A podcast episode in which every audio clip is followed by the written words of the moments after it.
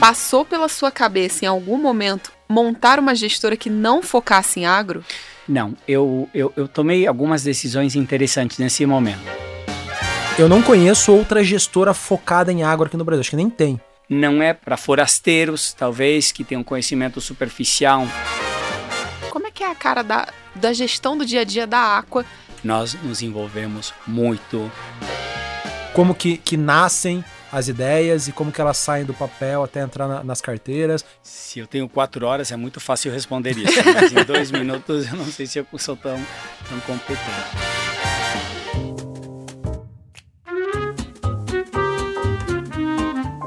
Bom dia, boa tarde ou boa noite. Meu nome é Samuel Ponsoni, eu sou gestor dos fundos da família Selection aqui na XP e esse é mais um episódio do Outliers. Como de praxe, tenho aqui com a gente a nossa amiga Carola Oliveira. E tudo aí, bom, gente? Oi, Samuca. Oi, Sebastião. Tudo bom? Boa tarde. Boa tarde. E já, já nos cumprimentou aqui o Sebastião. O Sebastião é sócio fundador e gestor de private equity de uma empresa muito interessante, que é a Aqua Capital, ou Aqua Capital. Ah, por que, que ela é interessante? Por que, que ela é diferente? Porque ela é focada no setor agro. É, apesar do é, uma, é, um paradoxo, né? Um negócio meio, meio estranho. Né? Apesar do Brasil ser muito, muito forte é, no setor agro, é, sem dúvida nenhuma um dos países mais competitivos do mundo, nós temos o mercado de capitais, o mercado de asset muito pobre em ofertas de fundos específicos para isso. Ah, e a gestora Aqua é focada nisso. O Sebastian Popik, ou Popik, como que fala? tanto faz, mas Popik. Popik. Ele é um argentino com alma brasileira que vai nos contar um pouco da sua história e certamente vai dar muitos detalhes sobre a Aqua. Sebastião, muito obrigado pela, pela tua presença e por topar falar com a gente. Tá bom. Primeiro, obrigado pelo convite. É um prazer estar aqui, ter a oportunidade de conversar. Segundo, para ter credibilidade no que eu vou dizer, deixa eu explicar isso de argentino com uma brasileira, ninguém vai acreditar se não, tá? Eu me mudei para o Brasil quando eu tinha um ano e morei mais de 20 anos ao todo no Brasil. Tenho uma filha brasileira, um filho argentino, é, com a mesma mãe e, e enfim, é, é, parte isso da, da, história. Meus três irmãos nascidos no Brasil, por isso. Brasil e Argentina jogando, você torce para quem? Essa aqui eu não posso responder, Samuel. É o único vestígio que sobrou. Fora alguma outra expressão ou sotaque que vem de vez em quando. Mas, mas é isso. Torço Ti também para o Brasil. Time do coração. River Plate lá na Argentina. É e no Brasil? Mas São Paulo, né? Porque eles são como os primos naturais. Conta um pouco do teu histórico pra gente. Você falou um pedacinho aí, né? Legal. Você se mudou pro Brasil com um ano de idade, mas conta um pouco do teu histórico profissional, as suas principais experiências e como que você chegou a, até a fundação aí da Aqua, por favor. Meu pai é agrônomo e trabalhava em empresas multinacionais do agro. E meu avô materno também é, não era agrônomo, ele nem conseguiu ir para a universidade, mas ele veio para o Brasil no final dos anos 60 para trazer uma indústria de maquinária agrícola lá para o Rio Grande do Sul, Passo Fundo. E ele fala para o genro dele, vem para o Brasil que precisa de agrônomos, um país que cresce, vai para frente, tem muito para fazer. E meu pai pediu o passe e a gente foi morar lá em Porto Alegre, quando, em 1972. E, e, e, eu acompanhei muito essa vida de agro desde criança, né? O primeiro dinheiro que meu pai tinha, ele comprava três hectares e a gente ia lá e via como plantava milho e tudo mais, mas sempre vindo, visto de lá como, como uma coisa externa, mas muito natural na minha vida. Meu tio trabalhava nessa fábrica de maquinária agrícola como torneiro e a gente passava alguns verões lá. Morei nos Estados Unidos, porque a matriz estava lá, mas não em Nova York, em St. Louis, bem no Midwest. Então, tudo isso vem sendo, veio sendo parte da, da, minha vida. E eu morando entre Brasil, Argentina e Estados Unidos e, e, e, continuando assim. Aí eu me formei na universidade, tive uma vocação. É, Você estudou onde? Brasil, Argentina ou Estados eu, Unidos? Eu fiz a universidade na Argentina Legal. e aí eu fiz a pós-graduação nos Estados Unidos. Fiz uma pós-graduação de governo com idealismo de fazer o setor público e, e aí eu fui para o setor privado e me falaram por que foi ruim a educação? Eu falei não, foi boa e eu vi que não era para mim, que eu não tinha esse, esse sentido de abnegação e serviço tão grande que eu acho que, que, que é requerido eu decidi postergar. Aí eu falei, bom, tenho que aprender de negócios. Onde, como é que eu consigo aprender sem pagar? Porque eu já tinha pagado o mestrado, tinha que começar a gerar. E eu entrei numa consultoria de gestão estratégica e foi ótimo. Foi uma educação muito generalista, mas ao mesmo tempo te dando escola, escola padrão. Você tem que aprender a trabalhar, né? Era Buzz Allen na época. E aí, claro, primeira semana, assim, temos um cliente que, que, que precisa um projeto de transgenia genética de sementes. Alguém sabe alguma coisa? olha, pagou minha escola, né? Meu pai trabalhou muitos anos nisso. Então eu virei o analista expert nisso e por dois anos e meio lá trabalhei muito no setor agroalimentos. De novo, é o caminho que me foi levando aí. Virei empreendedor tecnológico na primeira é, leva do... primeira leva lá da internet, 99, né? E nada a ver, criei uma empresa de serviços tecnológicos para o setor de automação de saúde. Toquei por cinco anos, surfamos a onda, chegamos ao topo, nos estrelamos contra a praia, conseguimos nos reciclar e fazer uma empresa é, funcionar. E eu aprendi muito de gestão. Indo bem, indo péssimo, de estresse, indo normal, criando time, criando operações, recebendo contas, vendendo. Eu era CEO, mas era o vendedor. Eu tinha malinha. Isso foi muito uma escola de gestão. Foram cinco anos. E aí, saindo daí, tínhamos investidores grandes, mas um era ou dois eram pessoas físicas com family office estruturados e um me convidou, vem trabalhar comigo, vamos fazer um fundo de private equity de maquinária agrícola. Falei, nossa, que coisa nichada, né? Aí eu conto para os meus pais, minha mãe chorando, ah, teu avô estaria emocionado. Bom, é longa história, mas eu, eu, eu aí vi que era muito nichado mesmo, um fundo de maquinária agrícola, mas que a gente poderia pegar esse conceito agro e replicar em outros verticais. E até apelei ao meu pai, pai, dá para fazer uma tese de sementes? Dá, você tem que falar com fulano. Fomos atrás, criamos uma tese, já tínhamos duas. E aí fomos montando teses captamos um fundo e aí veio o boom das commodities. Estávamos Isso em foi em que ano? 2005, 6, 7. Okay. E aí os commodities decolaram e o mundo simplesmente não conseguia ter suficiente exposição a isso aí. Então, captamos um bom dinheiro e eu acho que a coisa mais interessante, além de ter montado a tese e o time, porque o resto morava em Nova York e eu estava aqui montando tudo, foi é, foi o quanto eu consegui rodar. Eu, eu ia para o interior, eu colocava a bota, eu batia na porta, eu conversava com as famílias, comia churrasco um dia, o segundo dia, entendeu? Com muita curiosidade. isso para o Aqua, acelerando, gerou não só para mim muito conhecimento, mas também uma visão muito empresarial e talvez menos financeira puramente, mas também como você origina como você gera oportunidades de negócios autênticas e diferenciadas, que é via um relacionamento baseado num conhecimento e em querer estar. Você tem que querer ir para Jataí, você não tem que ir para Jataí, você tem que querer ir e você tem que querer ficar e aí por diante. E acho que isso é muito a cultura nossa aqui. E é curioso porque isso viaja bem. Se você está em Iowa e você, ou você está em Davis, na Califórnia, ou você está no interior do Peru, a idiosincrasia, a forma de ser, é muito parecida. É bem interessante como isso te acompanha. Fiquei lá cinco anos, 2009 saí e fundei o Aqua Capital e bom, estamos aqui. Boa. É, tem um, um, parênteses aqui, é, você falando assim, até me brilhou os olhos aqui, é, botar bota aí pro interior. Eu sou do interior também, é, perto de São Paulo, e dos 13 aos 18, mais ou menos, eu trabalhei na roça. Ótimo. Meu pai é agricultor, infelizmente não é um grande latifundiário, um pequeno agricultor. E a imensa maioria das pessoas acha que eu falo isso por piada, mas é verdade. E é gostoso pra caramba, né? Assim, é, gostoso pra caramba. A, a zona rural, a, a, plantação, é um negócio que eu, que eu acho bem bacana. Muito Enfim. bacana, complexo demais. O que a biologia interagindo com uma fábrica ao céu aberto, com preços de commodities que oscilam, condições logísticas, disponibilidade de insumos, decisões. Olha, tem um jogo que chama Farm Simulator. Meu filho, que agora tem 15, e eu jogamos remoto às vezes. É fantástico, é muito mais complexo que qualquer outro. As decisões que um. Eu vou anotar esse aqui também. Tem. Farm, Farm Simulator. Muito bacana. Vou, vou jogar com meu pai. É. Bacana, bacana. Mas assim, Sebastião, até para entender, quando você foi fundar a Aqua, uhum. passou pela sua cabeça em algum momento montar uma gestora que não focasse em agro? Não, eu, eu, eu tomei algumas decisões interessantes nesse momento. Eu, eu tomei a primeira decisão que eu ia realmente estar no negócio de investimento primário, ou seja, de captar capital para comprar participações em empresas líquidas, e eu não ia fazer outra coisa. Isso foi uma decisão bem importante porque vinha, vinham conhecidos, ah, vem estar, me ajudar com isto, me ajuda a vender empresa. E assim, era uma boa oportunidade de gerar caixa, mas eu falei, se eu fizer isso, daqui a cinco anos eu vou acordar e ter que ir vender projetos para pagar salários. E eu não quero isso. Então eu falei, eu tenho três anos para investir e apostar em mim e eu vou segurar. Se aí não for, não for bem, eu volto e está tudo bem. A segunda decisão, Carol, foi essa de, de, de ficar com o conhecido, com o que eu sei fazer. E que ao mesmo tempo é interessante, tem um apelo, um apetite do mundo, às vezes mais, às vezes menos, é, mas sempre presente e muito aqui. E por quê?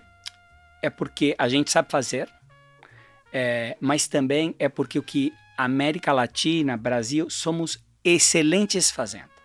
Nós somos world class, como se diz, classe mundial fazendo isso. Sebastião, por que, que você acha que num país como o Brasil, tão forte, tão grande na agricultura, né, a gente não vê isso se refletindo no mercado de capitais, nas assets? Tem. Eu, eu não conheço outra gestora focada em água aqui no Brasil, acho que nem tem. Por que, que na tua percepção, duas perguntas, né? Por que, que na tua percepção tem pou, tão poucas gestoras focadas e por que, que as que existiram já no passado não conseguiram subsistir? Parte é histórico, né? O Brasil sempre teve muito agro, mas o Brasil não, não era uma potência agrícola nos anos 70. E, e o começo, por exemplo, do programa do álcool também é meados, finais dos anos 70 e até que ele engatou e foi grande. O Brasil é importador de carne no começo dos anos 70. É, é impensável isso hoje. Mas era assim. Então, acho que o primeiro é um motivo, uma razão histórica, por mais que sempre tivemos café, açúcar, etc. Ver essa potência toda em grãos, em proteínas, em especialidades, talvez é mais recente. É, e o segundo, talvez, é a natureza da estrutura das empresas. Você não tem uma consolidação tão grande de megas empresas, por exemplo, a mega empresa de alumínio, ou de metais, ou de carros. Aqui é, uma, é um setor, por natureza, que tem uma tendência a ser mais fragmentado. Acho que isso explica um pouco. E o terceiro é que a tecnologia muito vinha de fora. Então, quando você pega a parte de insumos ou, ou, ou, ou de tecnologia, tudo vinha de fora, até que isso começou a mudar uns 20 anos para trás, e cada vez mais nós somos desenvolvedores e seremos cada vez maiores, eu acho, exportadores de tecnologia. Então, é, é uma questão de história. E, e, e, a questão de por que tem poucos fundos dedicados, etc. Bom, primeiro é porque é um setor novo, mas segundo é um setor muito diferente. E, e, e, você fala agro, mas não é uma coisa só única, são vários subsetores. É como se falasse finanças. Você fala, cara, XP não tem nada a ver com o negócio do Itaú entendeu? Você não pode avaliar com os mesmos critérios ou de uma Stone, correto? E você entende, ou uma empresa de seguros, ou Porto, você entende isso na hora, mas quando o mercado entra e faz um double click no que é agro e começa a entender diferentes modelos de negócios, eu acho que ainda tem uma curva de, de amadurecimento. E o terceiro fator tem que ver com que ele é complexo. Ele não é para amadores, ele não é para quem é curto prazista, ele não é para quem não quer entender com certa profundidade a dinâmica do setor. Eu acho que outros setores, como energia, também são parecidos nesse sentido. É, não é para para forasteiros, talvez, que tenham conhecimento superficial, falta de. Tem muita informação que tem que vir do, vir do campo, outras de, de fontes externas. A tecnologia, hoje em dia, é cada vez mais relevante. Então, ele tem uma complexidade bastante grande que faz que quem, às vezes, entra é, para testar a sorte, oh, o agro é legal, às vezes não se dá bem. O, o agro é pop, né? Muita gente fala isso. Exato, e ele é, mas ele não é um pop, como diz assim, né? Eu, eu, eu fiz um sucesso de um dia para o outro depois de estar 20 anos trabalhando. É uma coisa que, que eu acho que é mais assim. É, Sebastião, passando aqui para o nosso segundo bloco, onde a gente fala um pouquinho da empresa, da cara da Aqua, queria perguntar, né? O que, que é a tese de longo prazo por trás da gestora? A gente, como, como estamos falando, nós trabalhamos em private equity, que é comprar empresas privadas e não de bolsa, é, onde a gente possa realmente entrar num ciclo de criação de valor. E temos uma metodologia que eu posso descrever depois, Carol, sempre com exposição ao agroalimentos. Não precisa ser uma empresa produtora, de fato a gente não faz terra, não faz infra, fazemos empresas que nos dão exposição, seja o agro ou ao primo da, do agro, que é o alimento, e tem uma correlação aí. Então, esse eu te diria que é o, é o, geral. E o terceiro aspecto é a questão de governança, fazer isso de uma forma extremamente profissional, que qualquer empresa top do mundo, mercado top, aceitaria nossas empresas passando os padrões mais exigentes e, e, e nossos investidores é, tem uma experiência, além de ter retornos, de que o que a gente falou que ia fazer e que o documento falava é o que foi feito. Isso é muito importante. E o quarto ponto, com impacto. A gente tem a, a, a benção de estar num setor que naturalmente pode contribuir muito para a questão da mudança climática e para a questão de viver melhor. E a gente no Aqua está capitalizando isso de todas as formas possíveis. É, posso dar exemplos, mas impacto hoje é uma tese importante e ela está conectada com o que os clientes das empresas que a gente compra querem, os gestores, os funcionários querem e, logicamente, vários investidores cada vez mais também. Dá uns exemplos para a gente, por favor. Sobre impacto? Isso. Sim. Então, por exemplo, hoje o agro é, é basicamente para produzir alimentos, você utiliza hoje 70% da água potável do mundo, 50% da terra com vegetação e, e, e 26% das emissões de gases, CO2, etc., vem do agro. Nós precisamos aumentar a produção agrícola em 40 a 50% em 20 anos para aumentar um mundo que cresce e que muda as suas dietas. Então, como é que essa conta vai fechar? Vamos usar 110% da água potável? Não vai. Então, a gente precisa produzir mais com menos e emitindo menos. E aí vem a função do agro trazendo produtividade, tecnologia para fazer muito mais com menos recursos e fazer isso com recursos renováveis. E aí vem muitas teses de investimento que a gente pode comentar. Isso é o, eu diria, o grande assunto. Esse é o elefante da questão do impacto no agro, que é a questão de contribuir para a mudança climática, de uma forma ganha-ganha. Uhum. E é fascinante ver como a cabeça do produtor brasileiro tem mudado para entender isso e hoje estar querendo estar, como sempre quer, o produtor brasileiro adota a tecnologia. E hoje entende que tecnologia vem por captura de carbono, quer monetizar o crédito de carbono e, e quer usar biológicos. É realmente in, in, fascinante. Do lado do alimento, é alimentos naturais, que tragam cada vez mais nutrição para precisar menos remédio, menos clínica médica, etc. Pre prevenção em vez de cura. E também alimentos que você precise menos grãos para produzir. Então, uma proteína animal requer mais que uma proteína vegetal. Boa, é bem interessante mesmo. O, eu queria aqui, assim, pegar duas perguntas aqui juntar em uma. É, primeiro, que explicar um pouco da filosofia de investimento de vocês. Assim, acho que é, já conversamos com muitos dezenas de gestores de ações, gestores multimercados, gestores de crédito. Cada um tem a sua especificidade no, no, no jeito de fazer a seleção das oportunidades que aparecem. Eu queria que você, por favor, explicasse como que vocês, é, como que é o começo, meio e fim do processo de investimentos e se pelo fato de, de, de estarem no setor agro, tem algo é, mais específico de vocês. Porque tem, acho que provavelmente você vai falar do, do, de algumas coisas padrão de um fundo de private equity, mas você é um private equity focado.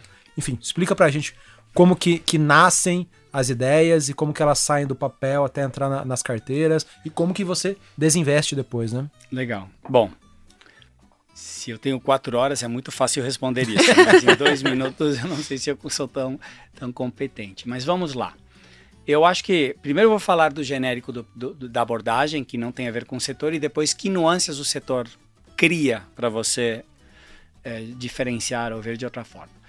Genericamente falando, Warren, Warren Buffett, o primeiro grande investimento dele foi Berkshire, que era uma empresa de textiles. Uhum. E numa época que Estados Unidos estava se desindustrializando nisso, estava indo para a China, para outros lugares, e ele falou: não importa quão bom você é, se você escolher o setor errado, você está fadado a não ir bem. Então, o grande ponto de partida é escolher os setores muito bem onde você vai agir. E às vezes não é só um setor bom, é um setor onde você consiga ser relevante. Se para entrar num setor você tem uma escala mínima de X e teu cheque é 20% disso, para que entrar? Então eu acho que o primeiro grande ponto é, é, é uma seleção, entendimento setorial e, de novo, como isso conversa com as competências que, você, que, a, que o fundo tem. Não existe uma única estratégia de investimento que vá melhor. O que importa é que essa estratégia converse com tuas competências e você execute bem. Então, o primeiro é setor e como conversa com a capacidade de executar. O segundo, e aí cada um entra com seu playbook. Um fundo de distress vai dizer assim: eu quero alguém que tenha uma situação delicada e ao mesmo tempo com ativos. Bom, nós vamos trazer crescimento. Então, a gente quer ver que podemos surfar uma onda de crescimento setorial, crescendo duas vezes e meia a média desse setor, por exemplo, organicamente. Então, será que a gente consegue desenvolver um portfólio de produtos, um acesso ao mercado, um registro de propriedade intelectual, uma, um, uma, uma capacidade de marketing, um modelo de negócio diferente para poder provocar esse crescimento? Então, esse é um ponto muito importante. E aí vem o, o, o, kit Aqua Capital. O kit a gente chama PGTI, tem tá em inglês, mas é profissionalizar. G é growth, de crescer. É transformar e I é impacto. O que é profissionalizar? É, pode até parecer ofensivo quando você vai para uma família e diz assim: não, a gente vai profissionalizar. O que, é que você está dizendo? Profissionalizar aqui é colocar uma governança nível mundial. É passar uma auditoria ambiental de uma empresa listada na Bolsa de Estocolmo. É ter processos que não dependam de um fundador. Tá? Isso é profissionalizar. E aí é samurai. É muito difícil fazer isso. Dentro do Aqua eu não tenho feito. Né? Meu, o time está vendo isso dizendo, vamos fazer isso no Aqua. Mas é um processo, é difícil e às vezes é mais fácil sendo um gestor externo. Growth, que é crescimento, é tanto orgânico. Conseguimos crescer, o, o setor cresce 7. A gente consegue crescer 17? Como? Qual o plano? Quais são os alicerces? E muitas vezes inorganicamente, que é com aquisições. Então, só para dar uma ideia, a gente fez 14 plataformas, mas fizemos 44 aquisições. 14 plataformas são 14 investimentos. Investimentos. Só que em média, cada uma dessas fez duas a mais. Algumas. A Gran Cru não comprou ninguém. O AgroGalaxy foram nove aquisições integradas em menos de. E menos vocês de cinco todos anos. olham todas essas aquisições? Nós olhamos ativamente. Muitas vezes, já quando a empresa começa a caminhar sozinha, com times bons e essa aderência, e cada vez a empresa traz mais, apoia mais, executa mais. Mas sim, sempre nós somos controladores hoje em tudo que a gente faz. Então, sim. Tem a transformação. Eu mencionei PGT. E essa, é, essa é a parte talvez mais interessante, porque o que é transformar uma empresa? É tornar um negócio melhor do que ele é. Tá? E aí, é, por exemplo, no negócio é digitalizar, mas em outro é ter mais P&D, em outro é internacionalizar, em outro é lançar um modelo de receita recorrente. Então o time vai lá e diz assim, como é que a gente melhora isto? E se fazemos isso, vamos ser remunerados por algum comprador na saída? E, e é impacto. E essa é a mais subjetiva hoje. Mas a gente tenta hoje, e acho que temos avançado bastante, fazer que impacto converse com valuation, com o valor da empresa. Podemos até abrir aquilo lá. Então, isso que a gente procura. Eu omiti uma parte. Você sempre começa por como vamos vender.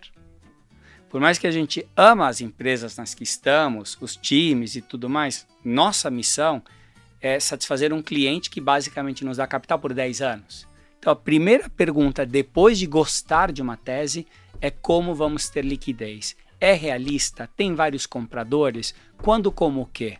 e que é que precisamos levar para esses compradores realmente quererem comprar aqui. Isso é genérico. Vamos para a parte específica do Por agro? Favor. O agro é cíclico.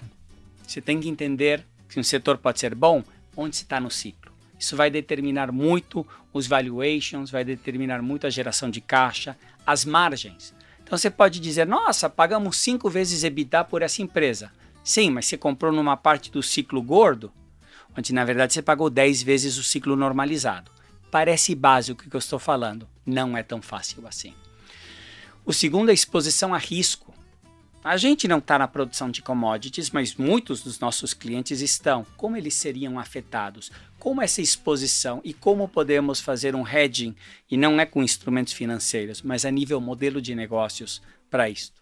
Falando de hedging, muitos dos nossos investidores, até hoje a maioria, são estrangeiros. Eles vão ver o retorno em dólar, não em real. Que acontece com uma desvalorização cambial? Que aconteceu com muita frequência no Brasil desde 2012, 2011 até aqui. Como é que se comporta esse negócio? Tem alguns que vão pior em reais, tem outros que vão melhor em reais. Tem alguns que vão igual em dólar, porque são exportadores.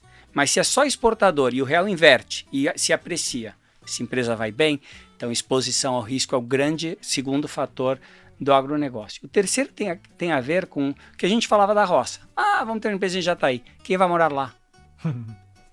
que diretor de marketing com experiência, está disposto a morar lá. A gente não muda as empresas para São Paulo, nem Campinas, que Campinas é até é, é, permitido no mundo agro, né? E com a Azul, eu não estou fazendo, não, não tenho ações da Azul, sou fã é da conectividade que ela trouxe para o Brasil rural especialmente. Então, quem vai morar lá? Como vamos fazer o change management de uma empresa situada, talvez, por exemplo, a Laclelo hoje tem mais de 700 funcionários numa cidade do oeste de Santa Catarina que tem 4 mil habitantes. Você imagina o peso social que tudo isso tem? Então, como você vai gerir isso? E como você vai eventualmente vender isso? Então, eu diria que essas são as. Não, não são únicas ao agronegócio, mas com certeza o agronegócio traz particularidades grandes para isso. E Sebastião, até aqui pegando um gancho, é, você falando um pouco do processo de investimento, hoje qual é a fotografia média das companhias que vocês investem? Então, por exemplo, é, vocês gostam de ter controle das companhias, vocês fazem questão de ser majoritários, não fazem questão, pegam assento em conselho. Como é que é a cara da, da gestão do dia a dia da Aqua nessas empresas investidas?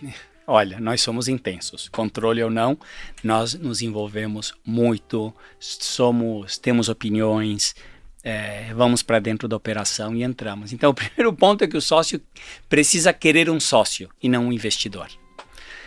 Tendo dito isso, até agora temos feito essencialmente posições de controle, mas estamos cada vez nos abrindo mais a, a posições também de não controle, onde a gente é um sócio relevante. Isso tem a ver, Carol, com que o mundo do agro está mudando muito. E tem empresas que nascem com alicerce tecnológico de crescimento, com times que talvez enxergam ter sócios de outra forma, mais abertos a essas regras de governança, que nos permitem entrar como sócios minoritários. Procuramos empresas geralmente, eu diria, de dois perfis: o que chamamos buy and build, são empresas mais estabelecidas, com 10, 20 anos de história. Geralmente você vai procurar um EBITDA, né, que é um resultado antes de impostos e e, e, e outras coisas de mais ou menos 10 a 100 milhões de reais. 20 a 100, eu diria, normalmente, para uma plataforma. Uma empresa de crescimento, às vezes, não bateu um EBITDA positivo, é muito baixinho, mas geralmente vai precisar de uma receita mínima de 50 a 60 milhões de reais e um crescimento de 50 a 100% ao ano. Esses são os critérios. Boa, boa. O, assim, pe pegando grandes números da Aqua, é, Quanto que vocês têm sob gestão hoje? Quantas pessoas fazem parte da empresa? Nós temos quase 4 bilhões de reais sob gestão atualmente, é, com um time de quase 50 pessoas. Caramba. Time grande. Sim. Porque a gente Por, também... que, que tem esse, esse, número maior de pessoas do que a média, né? Porque entramos muito na operação. E pela questão de governança. Para fazer com seriedade, com transparência, com qualidade, nós não enxergamos como fazer com um time menor. E várias coisas fazemos em house, por exemplo, a parte de ESG impacto, nós temos um time de quatro pessoas dedicadas somente para isso nas empresas, mas ele também é um alicerce enorme do que a gente provoca. Então é um time grande. E aí, deixa eu te perguntar, Sebastião, quando você fala é, que vocês gostam de entrar na operação e por isso que tem uma equipe de 50 pessoas, o que, que significa isso? Qual o tamanho da equipe de investimentos? Existe algum tipo de equipe que não tem numa gestora de private equity comum? É, conta um pouquinho mais desse time. O, o, o, entrar na operação é alguém da Aqua indo lá para o interior, três vezes por semana ou não? É bem mais do que isso. Tem que gostar de feijão tropeiro se vai entrar. Mas é. Não, a gente tem uma abordagem que basicamente é assim: cada, cada plataforma vai ter o que chamam lead partner, que é um sócio, um managing director da firma, que vai dedicar pelo menos 25 a 35% do seu tempo a essa investida. Um líder de execução, que é alguém, um, alguém com 5 anos de experiência em média, que vai dedicar 25 a 50% do seu tempo. E às vezes até algum estagiário ou analista apoiando. Depois vamos trazer um operating partner. O que, que é isso? É uma das palavras mais elásticas da indústria uhum. de private equity. Mas para nós é alguém que vem com experiência relevante de tocar empresas nessa indústria. E essa pessoa também vai dedicar releva parte relevante do seu tempo, um 30% do seu tempo. Esse é o time que vai tocar o deal. Esse é o time que tem que responder pela tese perante o resto da firma e tudo mais. Mas a gente também tem funcionais.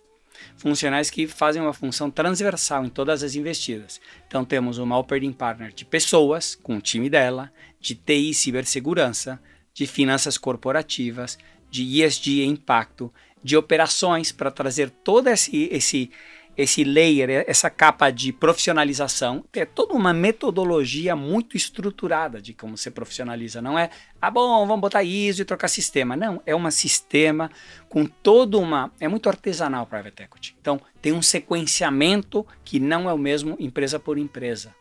Então, esse time funcional garante que a gente faça as melhores práticas sistemática e consistentemente ao longo de todo o portfólio. Isso nos dá muita escalabilidade. Esse time entra um SWAT, eles se conversam, conversam com o time.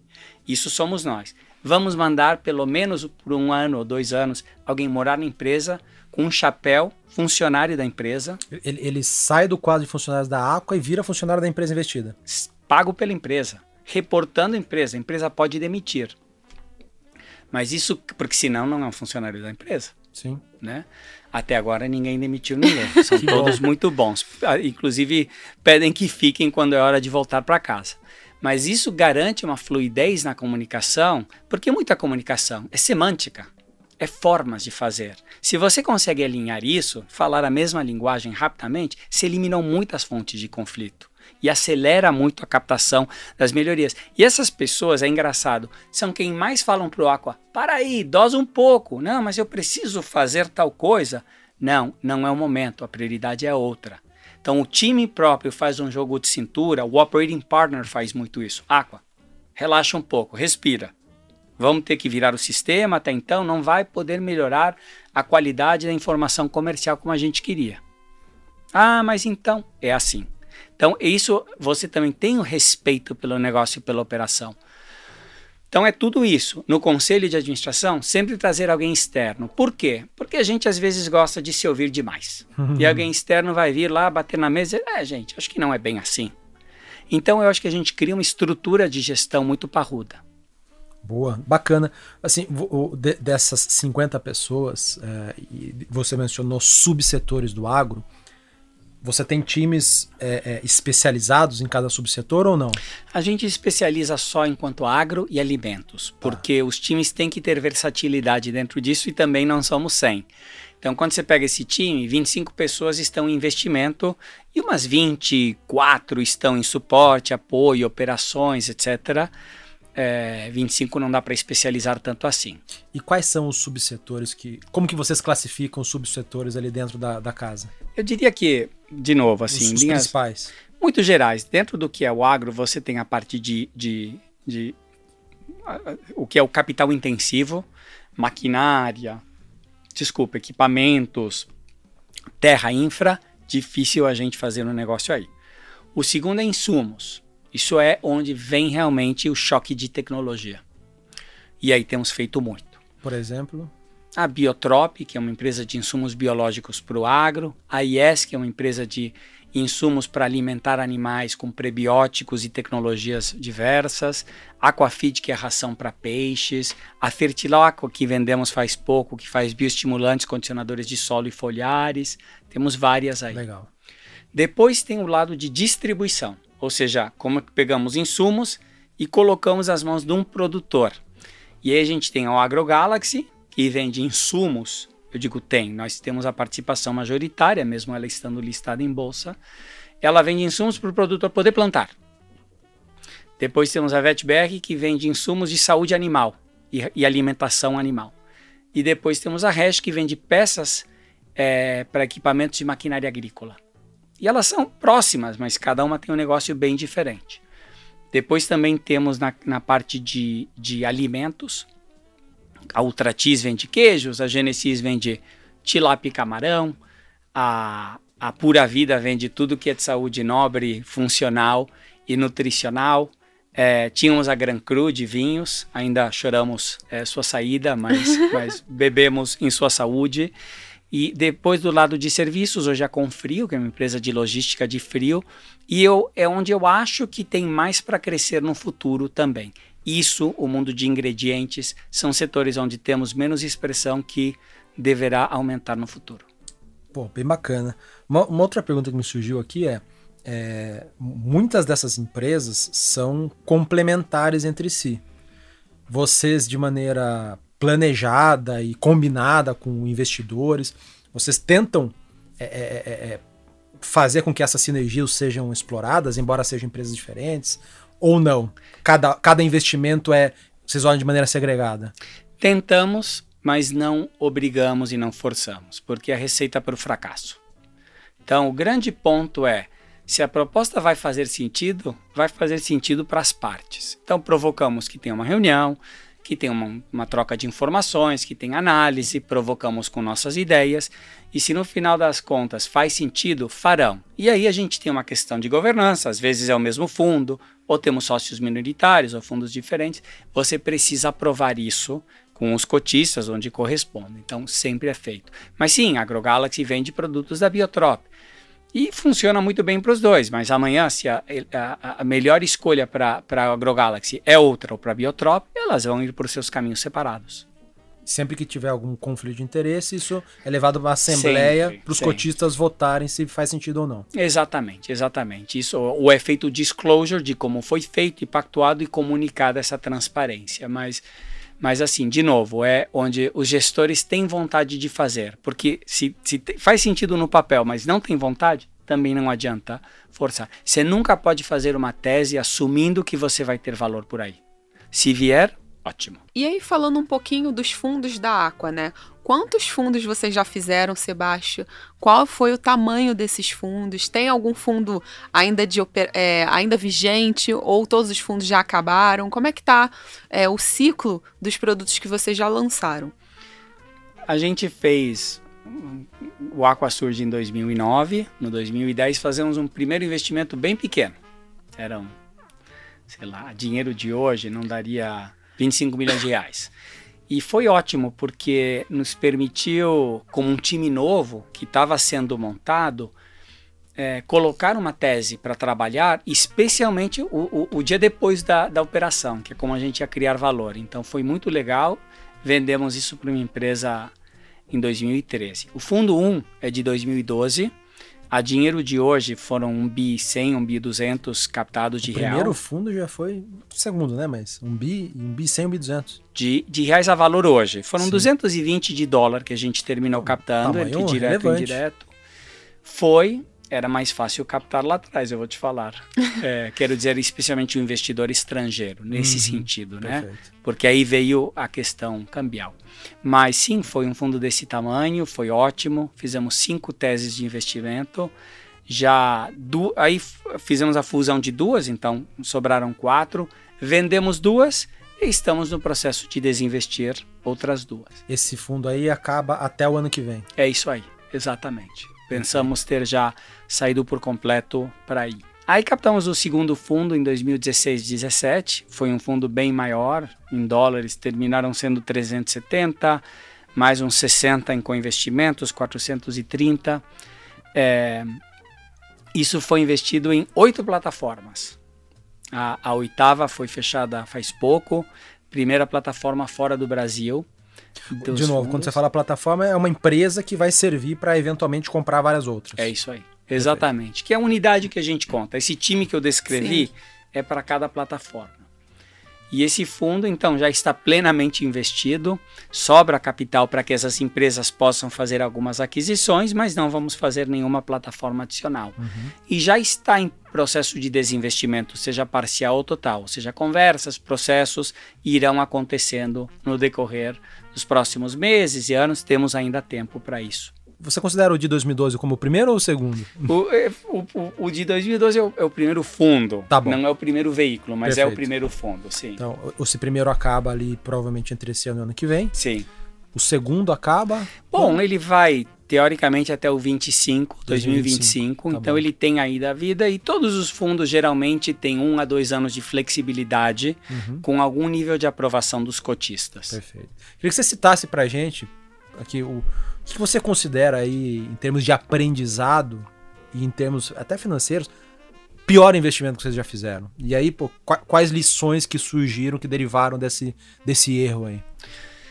Eu, eu acho que a gente é, mais do que uma empresa, um, um, um dia, uma plataforma se, eu, eu, eu, sempre gosto de pensar nas características que, que esse ou esses investimentos tiveram, porque eu, eu acho que não, não necessariamente é correto perdi dinheiro numa empresa de copos, não vou investir em uma empresa de copos mais. Talvez foi alguma outra coisa uhum. além do setorial, né?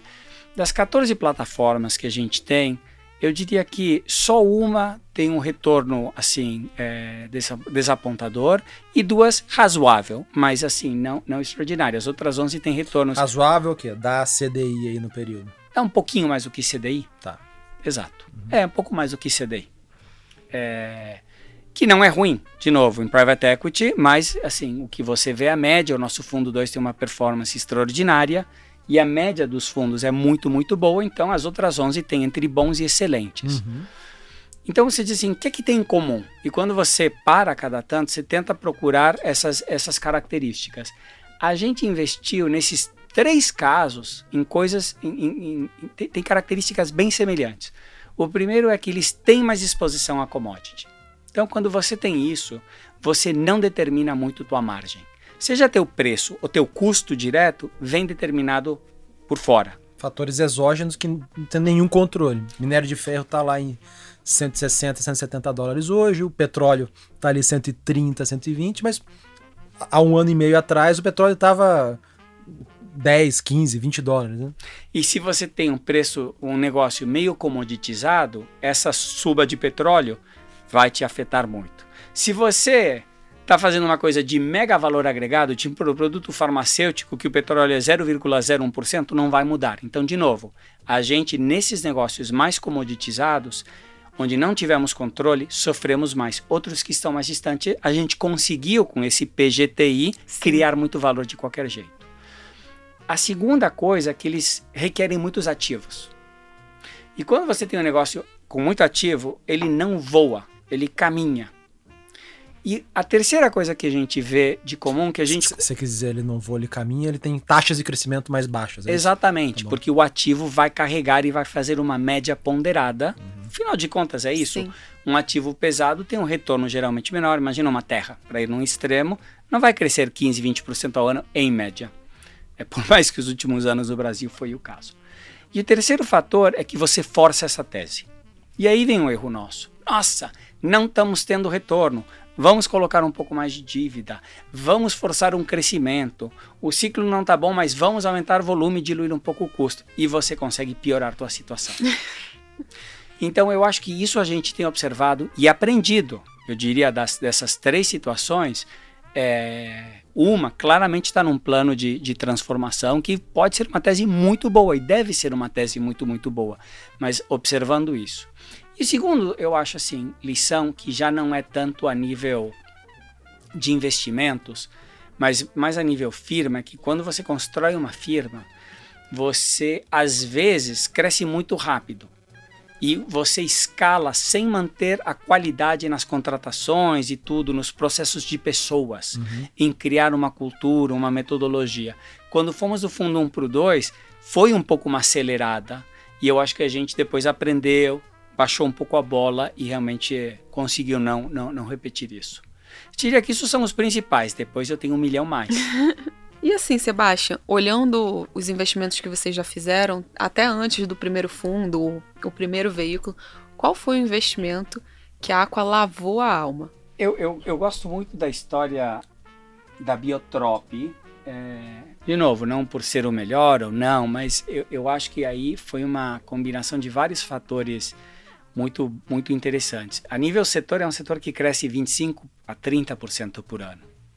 Então, com acompanhar isso, você já está indo bem. É, repete para a gente de novo o que, que ela faz especificamente? Biológico é o uso de, de algo que a natureza produz e, e é, é, renovável por, por característica para substituir o químico, uhum. o defensivo. E às vezes para substituir o fertilizante ou para enriquecer o solo ou a saúde da planta. Perfeito. Então, é uma bactéria, geralmente, às vezes um fungo, que por outro princípio cria essa, essa imunidade na planta, essa resistência, ou substitui é, um defensivo. Exatamente. Perfeito. Então, é um setor que ele vem crescendo, vem crescendo porque ele é competitivo em custos, com, com pouco, mas cada vez mais das, das situações do agro.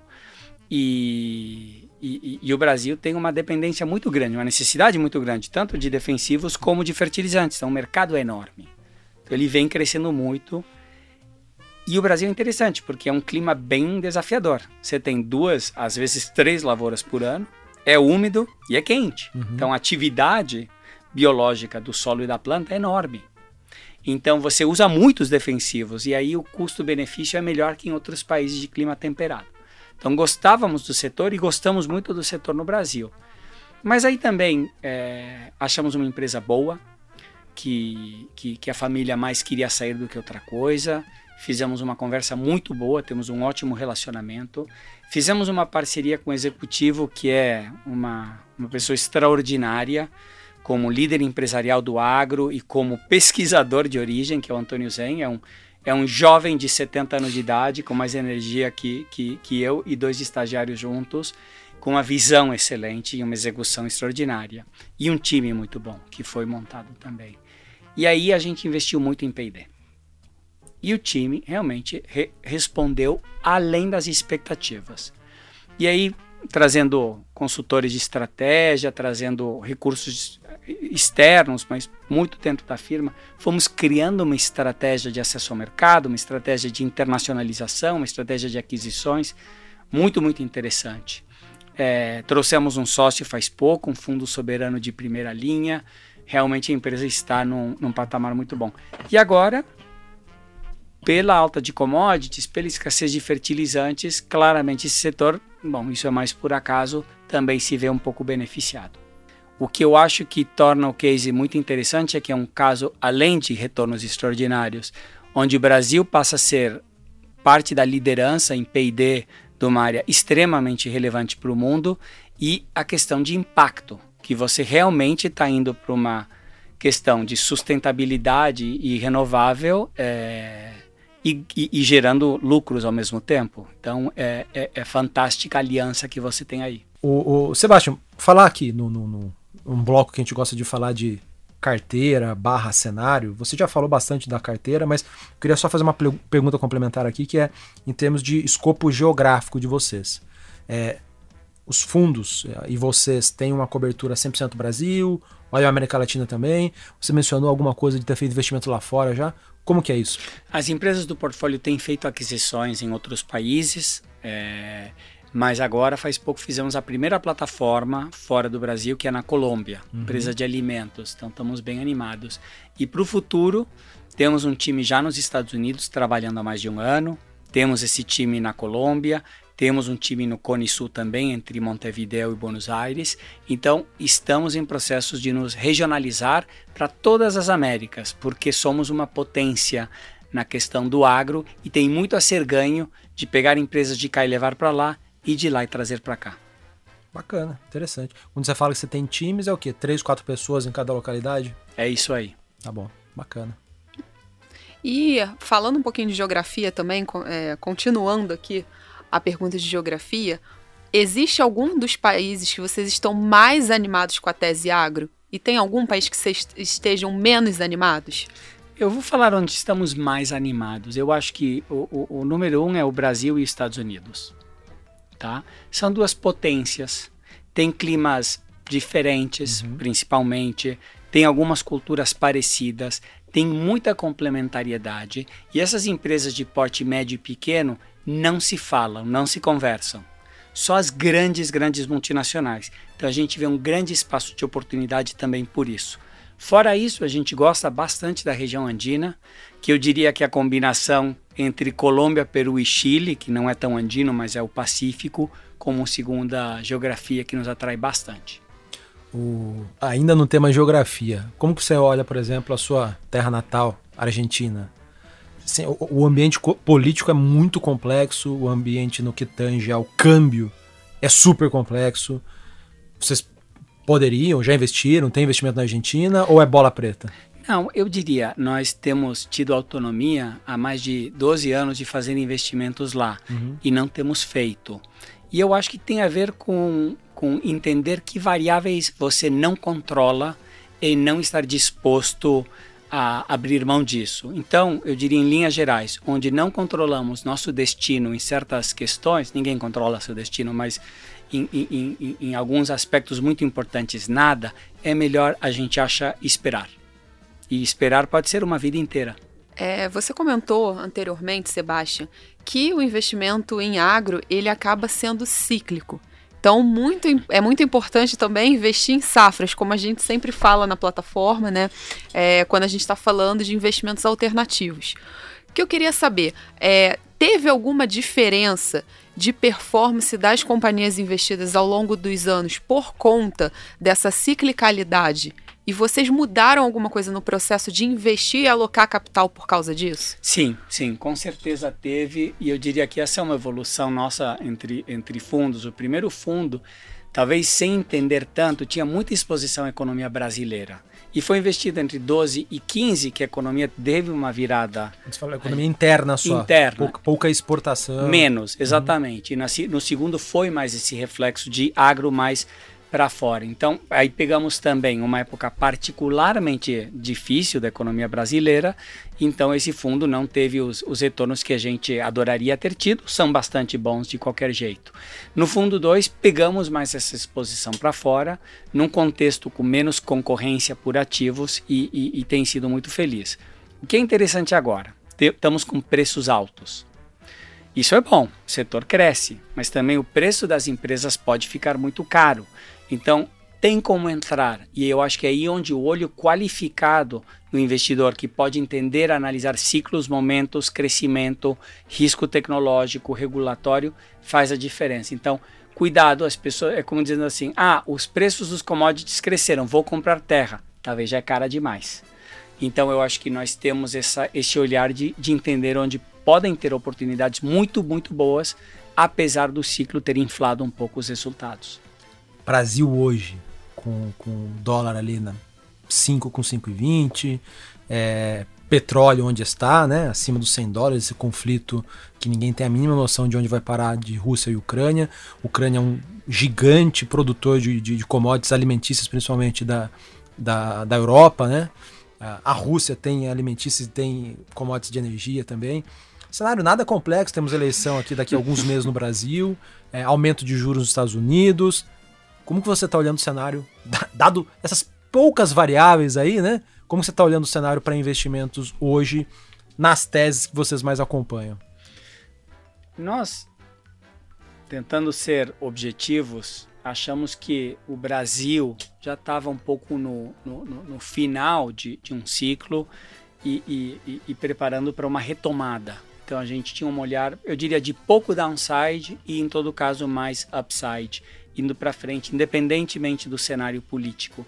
Acho que o Brasil mostrou seriedade em algumas coisas muito importantes, como controle inflacionário, certo controle do gasto público, numa situação que não foi fácil também segurar e que isso dá para o país um alicerce interessante. Não necessariamente extraordinário, mas um, um piso mais, mais sólido, um chão mais sólido. Aí veio esta invasão, que além de uma tragédia humanitária, é, ela muda bastante a característica é, do mundo. Em linhas gerais, ela traz um pouco mais de inflação e um pouco menos de crescimento. Quanto depende da duração, depende das medidas, depende da intensidade.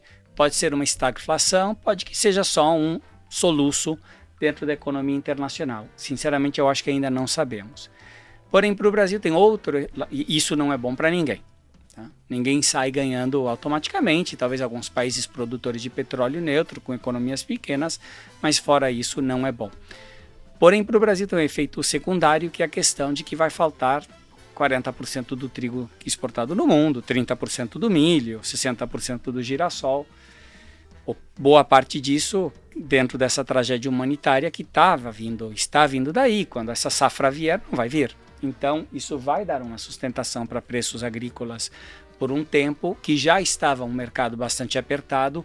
Por dois ou três anos mais, a gente não enxerga que isso se resolva. Tem um tempo, uma elasticidade. Mesmo aumentando o preço das commodities, você precisa se alimentar. Então, a, a, a oferta vai ter que reagir e tem um, uma demora. Isso para nós, assim, é interessante. As empresas atuais do portfólio claramente vão se beneficiar disso. Os novos investimentos, de novo, vai depender do critério de discernimento de como são escolhidos, entendidos e olhados. Então eu acho que assim é muito uma fase de muito critério, mas vemos com, como uma oportunidade em linhas gerais. Somos uma região também bastante neutra para o mundo.